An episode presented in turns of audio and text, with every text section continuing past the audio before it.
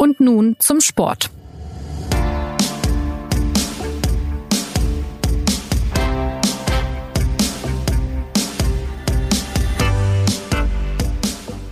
Es ist das beste Turnier aller Zeiten.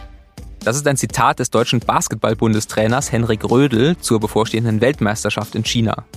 Und äh, seiner eigenen Mannschaft traut er, auch Zitat, ein sehr, sehr gutes Turnier zu. Dazu gibt es viele Experten, die sagen, dass äh, Deutschland die vielleicht stärkste Mannschaft seiner Geschichte zu diesem Turnier schickt. Und das, obwohl Dirk Nowitzki ja bekanntlich nicht mehr mitspielt. Das beste Turnier, die beste deutsche Mannschaft, das weckt natürlich Erwartungen und deswegen sprechen wir heute bei und nun zum Sport über die bevorstehende Basketball-WM und klären die Frage, ob die deutsche Mannschaft wirklich so gut ist, wer die Favoriten sind und wir sprechen darüber, wie sich die Sportart Basketball in Deutschland entwickelt hat, wie es der Bundesliga geht und was die Zukunft bringt. Mein Name ist Martin Schneider und bei mir im Studio sind die Basketball-Experten der SZ Jonas Beckenkamp und Joachim Mölter und los geht es nach einer kurzen Werbung. Was war das für eine turbulente Bundesliga-Saison für Borussia Dortmund? Nach einem fulminanten Start und einer echt nervenaufreibenden Saison hätte der BVB im Mai beinahe seinen neunten Meistertitel geholt. Wie hoch emotional diese Saison für die Mannschaft war, können Fans weltweit jetzt noch einmal hautnah miterleben. Mit Inside Borussia Dortmund. Mit der vierteiligen Dokumentation zeigt Prime Video die Saison komplett aus Sicht der Mannschaft und des Vereins. Und zwar so richtig. Neben außergewöhnlichen Aufnahmen geben Spieler wie Marco Reus, Coach Lucien Favre oder Ex-Trainer Jürgen Klopp ihre ganz persönlichen Eindrücke preis und erzählen, warum nur der BVB so einzigartig ist. Die Doku-Serie Inside Borussia Dortmund. Ab dem 16.08. auf Prime Video. Jonas, Joachim, das sind ähm, große Worte vor so einem Turnier. Ähm, sind die denn in irgendeiner Form gerechtfertigt? Es ist beides gerechtfertigt. Also das ist das stärkste Turnier ist, das es bisher gegeben hat. Nicht nur, weil es aufgestockt worden ist auf 32 Mannschaften erstmals, sondern weil es tatsächlich eine große Breite hat. Und äh, die deutsche Mannschaft ist auch sehr gut aufgestellt. Sie ist in der Breite, glaube ich, die beste, tatsächlich die beste, die es je gab. Also der, der Bundestrainer Henrik Rödel hatte eine Auswahl, wie vor ihm keiner hatte, an wirklich guten Spielen, Spielern. Er hat ja sogar einen NBA-Profi zu Hause gelassen, Moritz Wagner, äh, der jetzt in Washington spielt, aber äh, ein großes Turnier oder die deutsche Mannschaft kann ein gutes Turnier spielen, kann ein großes Turnier spielen und trotzdem im Viertelfinale ausscheiden. Also es ist tatsächlich so gut besetzt, dieses Turnier. Schauen wir vielleicht äh, auf den deutschen Kader. Ähm, Jonas, äh, magst du uns da einen Überblick geben? Was macht ihn so stark? Was sind, wer sind die entscheidenden Spieler? Ja, dazu kann man sich mal äh, anschauen in der Vorbereitung, welche erste fünf der Bundestrainer da immer aufs Parkett schicken konnte. Im Basketball spielen ja als erstes mal fünf Jungs äh, in der Anfangsformation. Und da spielte dann meistens Dennis Schröder, ähm, Daniel Theiss, ähm, Kleber, ähm, äh, Paul Zipser. Und das sind schon, also man hört, äh, das sind schon bekannte Namen im Basketball.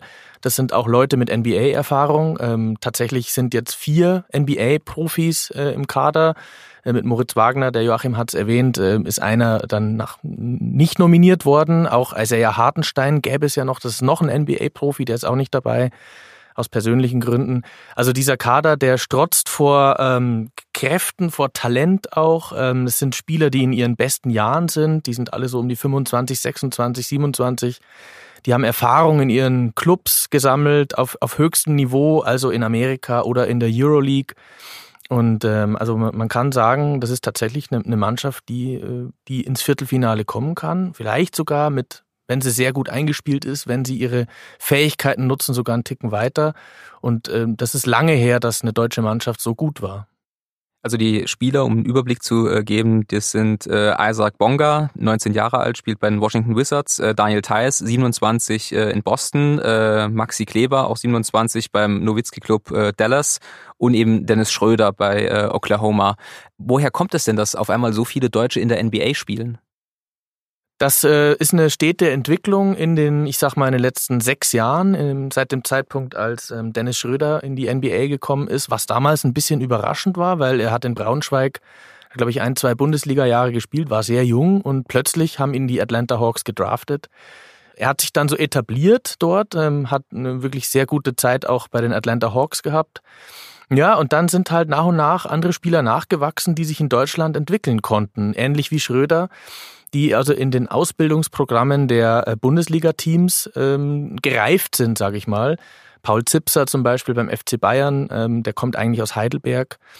Äh, Daniel Theiss, auch in Braunschweig, der beste Kumpel von Dennis Schröder. Ähm, Maxi Kleber, der aus Würzburg stammt, ähm, aus derselben Stadt wie Nowitzki, ähm, der auch dann den Weg gegangen ist über den FC Bayern.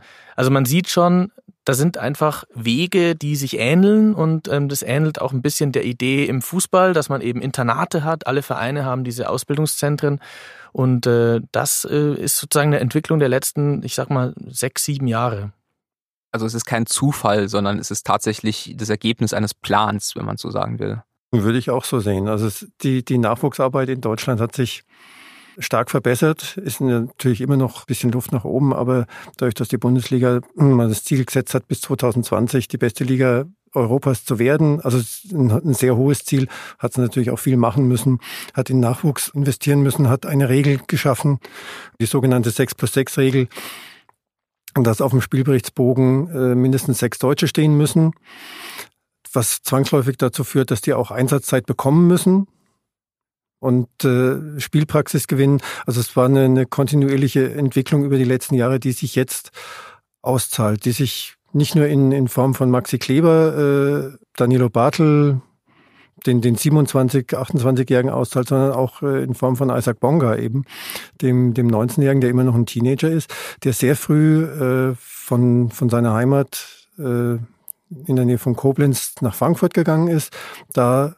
aufgebaut worden ist und dann äh, auch eine Plattform hatte, wo er sich präsentieren konnte. Und die Los Angeles Lakers haben ihm letztes Jahr ja sehr früh, also für, für viele für viele Experten auch, sehr früh äh, gedraftet, weil sie eben das Talent gesehen haben und haben ihn gleich rübergenommen. Also es ist so eine Entwicklung, äh, auch in Amerika sieht man, dass die deutschen Spieler besser geschult werden und, und nimmt sie lieber frühzeitig mit rüber dann. Ich glaube, was noch dazu kommt, ist tatsächlich, dass ähm, anders als in zuletzt Nationalmannschaften ist es eben jetzt so, dass du bis zum zehnten, zwölften Mann eigentlich Spieler hast, die in ihren Clubs tatsächlich auch viel Spielzeit haben, äh, die auch Verantwortung übernehmen. Früher war es so, da kam dann ein Luca Steiger vielleicht noch mit im Nationalteam, der hat aber eigentlich nicht mehr als acht bis zehn Minuten spielen dürfen in seinem Club.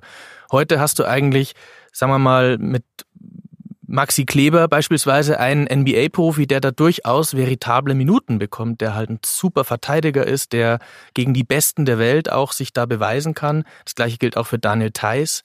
Und du hast halt aus der Bundesliga auch Spieler, ähm, Maudolo beispielsweise, wenn er dabei ist, der ist, hat, ist angeschlagen, der auch da seine Rolle schon gefunden hat in der Euroleague beim FC Bayern.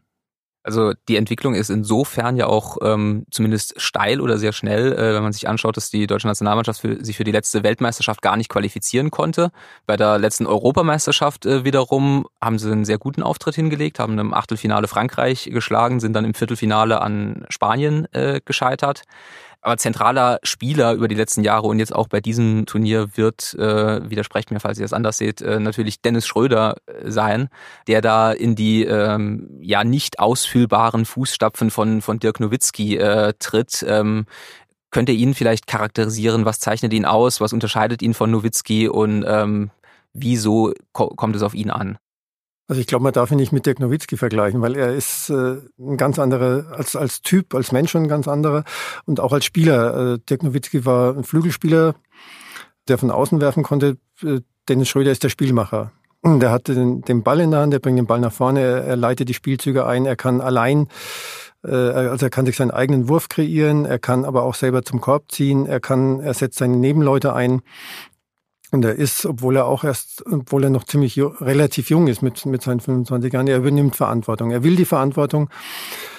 Und, und äh, er ist jetzt auch, glaube ich, bereit, die Mannschaft zu führen und, und zu tragen und, und vorne wegzugehen.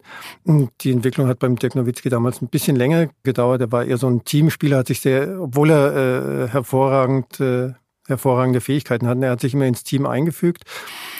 Und Dennis Schröder ist ein, ein ganz anderer. Er ist lauter, glaube ich auch. Er gibt mehr Anweisungen. Dirk Nowitzki war immer eher so ein Zurückhaltender, der mit, mit gutem Beispiel einfach vorangegangen ist. Dennis Schröder ist einer, der sich mehr äußert, der mehr spricht, der äh, mehr macht, der den Ball einfach mehr in der Hand hat. Und der das auch auf NBA-Niveau äh, eben schon gezeigt hat, dass er gegen die Stärksten der Welt durchaus mithalten kann. Ich glaube, er hat sich tatsächlich auch, ich war ja bei der EM 2015 in Berlin in der Vorrunde, er hat sich auch im Vergleich zu damals nochmal verbessert. Damals war es nämlich schon noch so, er hat dann auch schon sehr geglänzt und viele Punkte erzielt, aber man hat immer noch das Gefühl gehabt, er macht es fast ein bisschen zu viel alleine. Er, er will es wirklich so erzwingen. Da hat er auch ein paar Bälle verloren, dann Ballverluste, die wehgetan haben, hat ein paar Freiwürfe dann im entscheidenden Moment vergeben.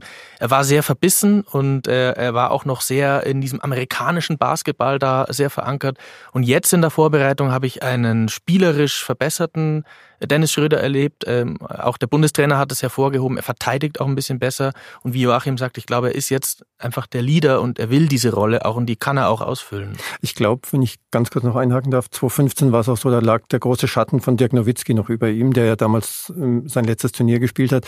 Und ich glaube, er wollte damals schon sich vielleicht ein bisschen mehr profilieren, als, äh, als ihm damals gut getan hat. Mittlerweile ist er gereift, er weiß auf was es ankommt und es ist halt tatsächlich seine Mannschaft jetzt.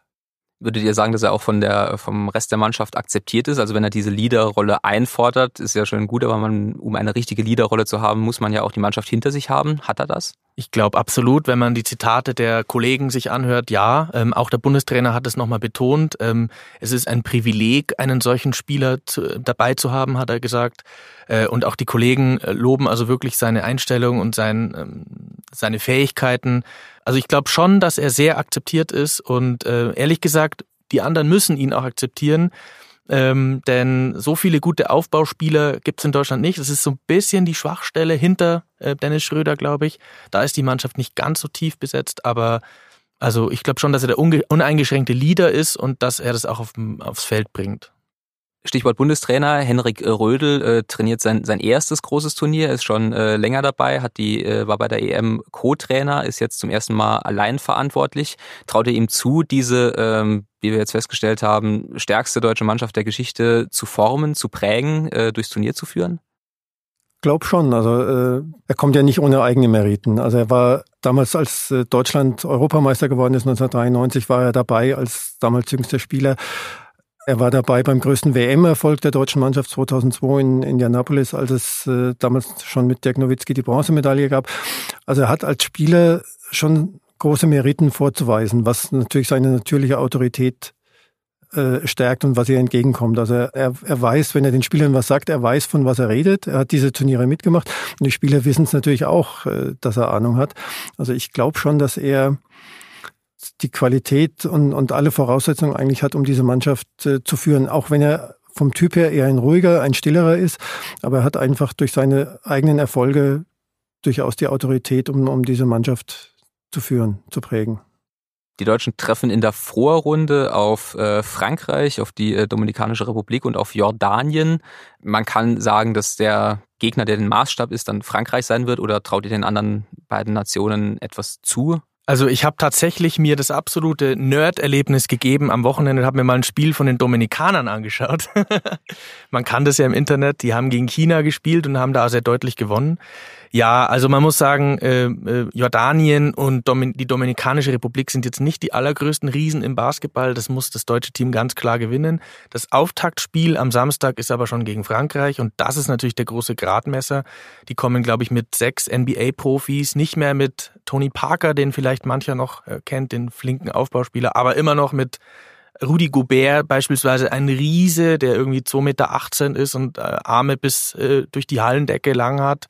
Ähm, also es wird sehr schwer für die Deutschen. Trotzdem haben sie da eine Chance und du musst auch nicht alle Spiele gewinnen. Es wäre aber von Vorteil auch für die Mitnahme der Punkte dann in der Zwischenrunde. Womit wir auch direkt beim Favoritenfeld äh, für die Basketball-WM äh, wären. Äh, wenn man sich das mal durchliest, dann fallen da sehr viele Namen. Ich habe mir jetzt notiert, neben Frankreich noch Spanien, Litauen, die USA, Türkei, Serbien, Australien und Kanada. Also die halbe Welt. Im Prinzip die halbe Welt und die USA aber äh, als einer von vielen. Ist das, äh, ist das wirklich so? Sind die USA nur Mitfavorit und nicht der Topfavorit?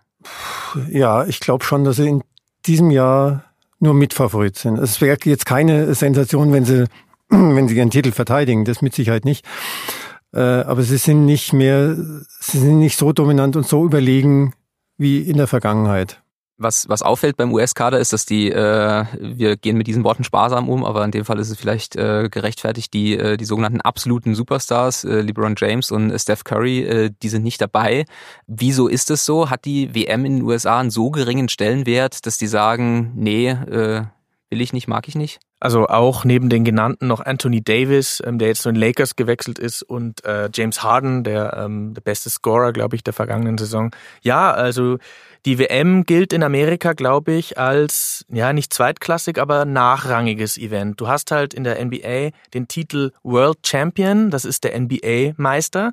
So nennen die sich in aller Bescheidenheit. Das gibt es auch im Football, glaube ich, und im Baseball, wo es ja die World Series ist.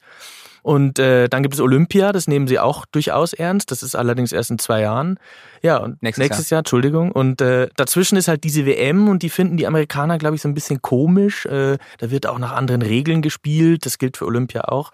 Nämlich der, die FIBA-Regeln. Das Spielfeld ist kleiner, die Spielzeit ist etwas geringer. Es gibt eine andere äh, Verteidigungsrichtlinien, ähm, aber das muss man jetzt nicht thematisieren im, im Detail. Jedenfalls, die Amerikaner, äh, ja, die, die WM ist, die läuft so nebenher und da hat man halt nicht unbedingt Bock drauf. Hinzu kommt, du hast halt eine NBA-Saison mit für Playoff-Beteiligte mit fast 100 Spielen. Na, und da haben die halt irgendwann dann auch einen leeren Akku. Also nach der Saison, die wollen halt dann ihre Werbetermine wahrnehmen. Ich glaube, LeBron James spielt beispielsweise in Space Jam mit der zweiten äh, Fassung. Ihr kennt noch vielleicht die erste Version in den 90ern. Ja, das sind dann halt solche Spirenzchen, die man halt nebenbei macht und, äh, und dann nimmt man halt lieber nicht. Und so fährt man dann zu einer WM mit einer Mannschaft, aus der ehrlich gesagt, Joachim, wir haben es vorher hm. ich kenne da nicht jeden Spieler per Namen. Nein, also es ist, wenn man mal drauf guckt, der prominenteste ist wahrscheinlich Harrison Barnes, der beim Olympiasieg 2016 schon dabei war, aber ansonsten ist von den Olympiasiegern von, von Rio kein anderer mehr dabei. Und was vielleicht auch noch dazu kommt in diesem Jahr, es hat einen ganz wilden Transfersommer gegeben, wo viele äh, Spieler, viele gute Spieler sehr hoch dotierte Verträge bekommen haben. Die wollen natürlich nicht das Risiko eingehen, sich vor der Saison zu verletzen und haben aus diesem Grund abgesagt. Und ich glaube, die prominentesten Akteure im, im US-Team sind die Trainer, sind Greg Popovich, der Cheftrainer, und Steve Kerr, der da als sein Assistent fungiert, der, der Chefcoach von den Golden State Warriors, vom, vom Meister. Also die, die Prominenz im US-Team sitzt eigentlich auf der Bank. Und Sie haben jetzt in der Vorbereitung zum ersten Mal, glaube ich, seit 13 Jahren, wenn die NBA-Profis mitmachen, ein Testspiel verloren gegen die Australier. Australien. Äh, Stichwort Australien, das ist mir auch aufgefallen, dass die plötzlich in diesem Favoritenfeld äh, auftauchen. Äh, Australien ist zumindest mir jetzt nicht als die Basketballnation aufgefallen. Auch, aber Australien hat eigentlich immer ganz gute Basketballer äh, hervorgebracht. Also man muss jetzt mal gucken, äh, in dem, bei dem Sieg gegen die USA war Patty Mills zum Beispiel der herausragende Spieler mit über 30 Punkten. Der spielt bei den San Antonio Spurs auch eine, eine gewichtige Rolle. Also die hatten schon immer gute Mannschaften. Die haben jetzt nicht so unbedingt die ganz großen Superstars, aber Basketball in Australien ist durchaus populär äh, und die bringen immer wieder gute Spieler hervor. Also da ist, da ist die Mannschaft, glaube ich, als Kollektiv nicht zu unterschätzen. Also der größte ähm, Favorit neben den USA sind dann für mich tatsächlich die Serben, die einfach eine Mannschaft haben. Und, äh, das sind jetzt für die für die Experten äh, sind es schon sehr klingende Namen. Da spielt beispielsweise äh, Nikola Jokic ist ein Centerspieler, ein spektakulärer, riesiger Mann, der werfen kann, dribbeln, der also viele sogenannte No-Look-Pässe aufs Feld zaubert. Also auf die Serben kann man sich freuen. Und wenn die gegen die Amerikaner antreten würden in einem beispielsweise Halbfinale, ja, hätten schon eine Chance vielleicht. Und um es jetzt mal konkret zu machen, wo seht ihr Deutschland in diesem Favoritenfeld? Ist Deutschland, ich frage ganz konkret, ist Deutschland in der Lage zumindest, oder ist es zumindest denkbar, dass Deutschland jede Mannschaft schlagen kann? Ja, ich halte es nicht für ausgeschlossen. Selbst die Amerikaner, denen sie wahrscheinlich im Viertelfinale begegnen werden, halte ich in der Besetzung nicht für unschlagbar. Also es wäre jetzt, es wäre immer noch eine Überraschung, aber es wäre jetzt keine Sensation. An einem guten Tag kann die deutsche Mannschaft tatsächlich alle schlagen. Sie hat während der WM-Qualifikation zweimal die Serben äh, besiegt, die ja immerhin Olympiazweiter, WM-Zweiter, EM-Zweiter sind, also eine der stärksten Mannschaften. Sie hat allerdings auch zweimal gegen Griechenland verloren. Also es kann, das Feld ist so dicht äh, an der Spitze. Ich halte fast nichts für ausgeschlossen. Die Auslosung ist natürlich interessant. Joachim hat es ja gesagt. Also wenn die Deutschen weiterkommen, wovon wir jetzt mal ausgehen, dann gibt es eben relativ bald äh, Spiele gegen Australien. Wir haben es angesprochen, die sind gut. Kanada, die auch äh, im Schatten der Amerikaner auch einige NBA-Spieler im Team haben. Und eben die USA. Und du hast also, du kommst weiter und triffst dann schon auf die großen Brocken. Und da musst du schon, glaube ich, ein, zwei von denen schlagen, um letztlich weiterzukommen Richtung Viertelfinale. Da wären es dann, glaube ich, die Amerikaner. Ja, es kommt darauf an, wie, wie, die, wie die Vorrunde und, und die Zwischenrunde äh, aussieht. Also ich, ich gehe davon aus, dass sich die Deutschen in der Vorrunde durchsetzen. Dann kommen sie auf die zwei besten Mannschaften aus einer Parallelgruppe, in der Kanada, Litauen, Australien und der Senegal spielen. Äh, da kann sein, dass, dass Kanada, obwohl es eigentlich eine starke Mannschaft ist, äh, nicht weiterkommt, weil auch Litauen stark besetzt ist, eine starke Mannschaft immer hat. Und dann muss man in der Zwischenrunde auch erstmal sich gegen diese Mannschaften wieder durchsetzen. Und dann kommt es wahrscheinlich gegen die Amerikaner. Ähm, ich glaube, es muss einfach Klick machen bei den Deutschen. Ne? Also äh, du brauchst einen Dennis Schröder, der sein bestes Basketball zeigt, der 20, 25 Punkte macht. Du brauchst in der Verteidigung Kleber mit seinen riesigen langen Armen, Daniel Theiss, der unter den Körben aufräumt, mal ein paar Dunkings reinstreut. Und die, der große ähm, Unsicherheitsfaktor bei den Deutschen ist, die müssen halt von der Dreierlinie mal treffen. Das ist bisher in den letzten Jahren nicht so die große Stärke. Sie haben jetzt mit Andreas Obst extra dafür, glaube ich, sogar einen Experten dabei, der also wirklich sehr gut Dreier werfen kann. Zipser kann treffen, Kleber kann treffen. Ähm, und das sind so die Herausforderungen, dass sie also ähm, von der von der Dreierlinie gibt es, glaube ich, Mannschaften, die besser sind in der Welt. Wobei man muss auch noch mal abwarten. Die, der letzte Test der Deutschen ist am Mittwoch. Da spielen sie gegen Australien, also haben sie einen potenziellen späteren Gegner. Da wird man dann sehen, wie weit sie kommen. Und äh, der Bundestrainer Henrik Rödel hat im Moment 13 Leute mitgenommen nach, nach China, darf nur zwölf spielen lassen. Also es muss noch einer gecuttet werden, äh, gestrichen werden. Und auch da muss man mal schauen. Maudolo, einer von den Guards, der, der, der Dreier werfen kann, war angeschlagen. Andreas Obst ist nicht ganz so vielseitig wie, wie Maudolo, hat noch nicht die Euroleague-Erfahrung. Ähm, ist vielleicht dann doch auch ein Streichkandidat, vielleicht auch Johannes Thiemann, einer von den größeren Spielern. Man muss mal schauen, wie worauf äh, Henrik Röhl sein, sein Schwerpunkt liegt, ob es auf Defensive ist, äh, ob es auf Angriff, auf was für ein Angriffssystem. Da muss man noch schauen. Aber äh, grundsätzlich, ja, wenn die, wenn die Deutschen ins Rollen kommen, wenn sie ihre Dreier treffen, dann sind sie, glaube ich, sehr gefährlich. Alles andere äh, könnte mit jeder Mannschaft mithalten. Also wir fassen zusammen, Deutschland geht mit dem vielleicht tatsächlich vielversprechendsten Kader in dieses Turnier und wer sich das anschauen möchte, der äh, Streamingdienst Magenta Sport äh, überträgt jedes äh, Spiel der Basketball-WM live und äh, kostenlos, also man muss kein Abo abschließen ähm, im Internet. Ähm, einziger Nachteil, da die äh, WM wie gesagt in China stattfindet, sind die Anwurfzeiten äh, deutscher Vormittag, deutscher Mittag. So, und da wir jetzt gerade beim Thema Basketball sind, schauen wir noch ähm, zum Abschluss ähm, auf die deutsche Bundesliga, die äh, zwei Wochen nach der WM wieder äh, starten wird. Da dominiert ein Verein die Schlagzeilen der äh, FC Bayern, der ähm, eine neue Halle in München bauen wird, die äh, voraussichtlich im Sommer 2021 fertig sein wird mit 11.500 Plätzen, amtierende deutsche Meister. Wie würdet ihr den quasi den Stand des deutschen Basketballs äh, auf, auf Liganiveau aktuell einschätzen? Also ähm, wir hatten anfangs schon dieses hehre Ziel thematisiert. Ähm, das ist aus dem Jahr 2013. Die BBL, die Bundesliga, äh, will bis ins Jahr 2020 die beste Liga Europas werden. Wenn ich jetzt meine ähm, bescheidene Einschätzung geben darf, ähm, das ist bis jetzt noch nicht ganz erreicht worden. Das war natürlich gut, damals so, mal so ein Ziel zu setzen, weil die Bundesliga ist so einfach so ein bisschen vor sich hingedümpelt damals. Mittlerweile hat sich einiges getan. Wir haben es angesprochen, diese Nachwuchsarbeit, ähm, ähm, die neue Regel, also neu, so neu ist sie nicht mehr, die 6 plus 6 Regel, die dazu führt, dass Deutsche Einsatzzeiten kriegen. Es hat sich wirklich einiges getan. Ähm, man sieht es auch daran, dass ähm, letzte Saison drei deutsche Clubs ähm, Titelchancen in europäischen Wettbewerben hatten, die also ins Finale kamen oder ins Halbfinale. Das gab es, glaube ich, auch äh, so noch nie.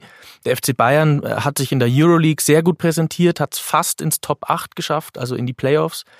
Äh, insofern wo steht der deutsche Basketball? Es tut sich schon einiges durchaus, finde ich. Ähm, wie du auch gesagt hast, im Fernsehen wird es jetzt mehr übertragen, beziehungsweise im Internet. Es gibt ein Interesse daran.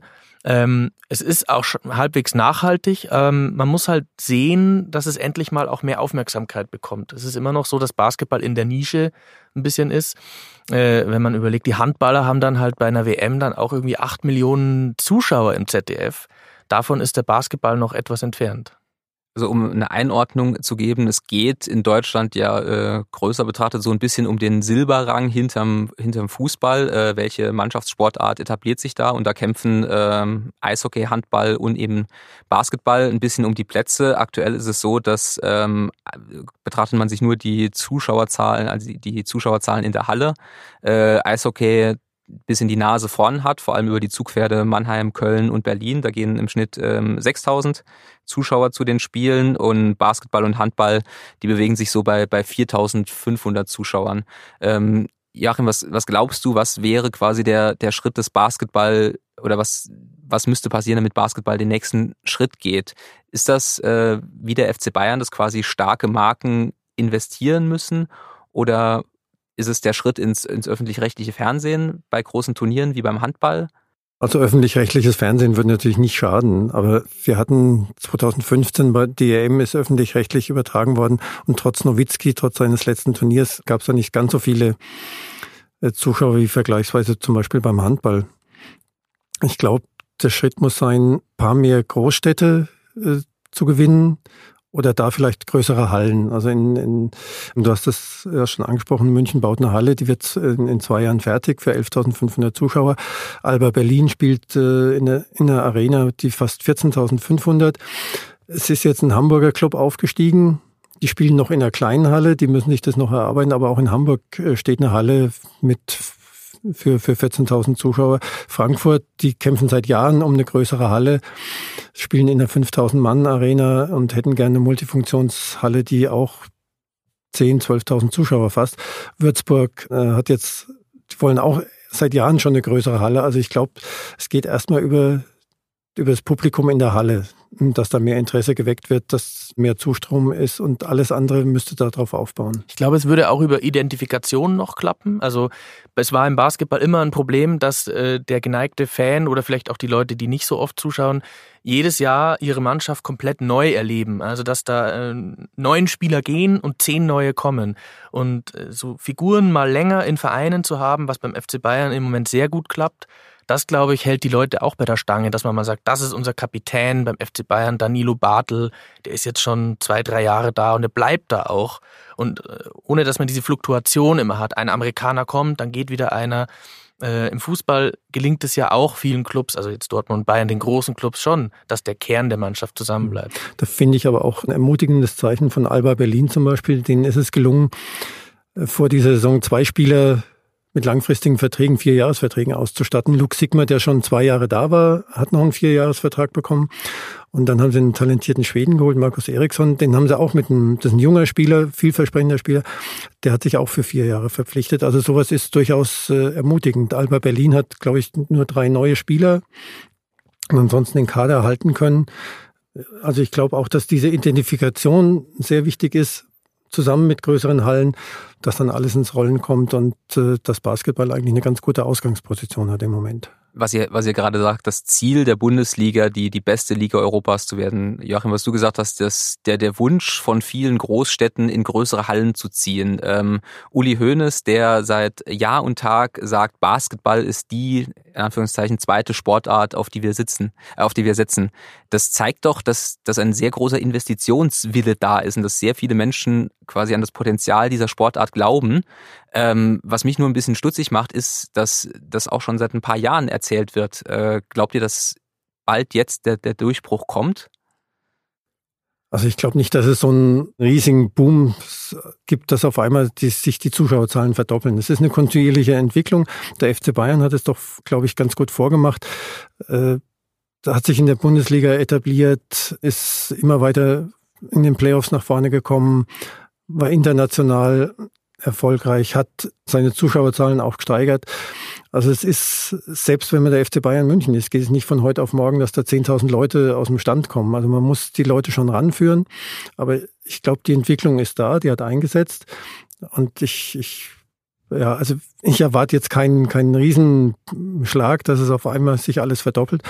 Es ist eine kontinuierliche Entwicklung, die wird, wird so weitergehen, denke ich.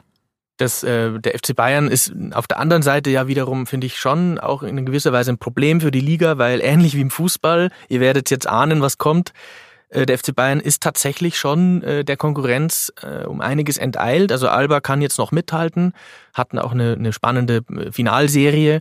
Aber wenn man mal betrachtet, was da in Tübingen, Kreilsheim und diese anderen Standorte, ich glaube Kreilsheim ist jetzt abgestiegen, ähm, äh, Nürnberg sollte dann mal aufsteigen. Ich glaube, die dürfen jetzt nicht mitspielen. Also man sieht, der FC Bayern gewinnt eben diese Spiele in der Bundesliga dann halt mit 30, 40 Punkten Unterschied. Darauf kann man fast schon setzen.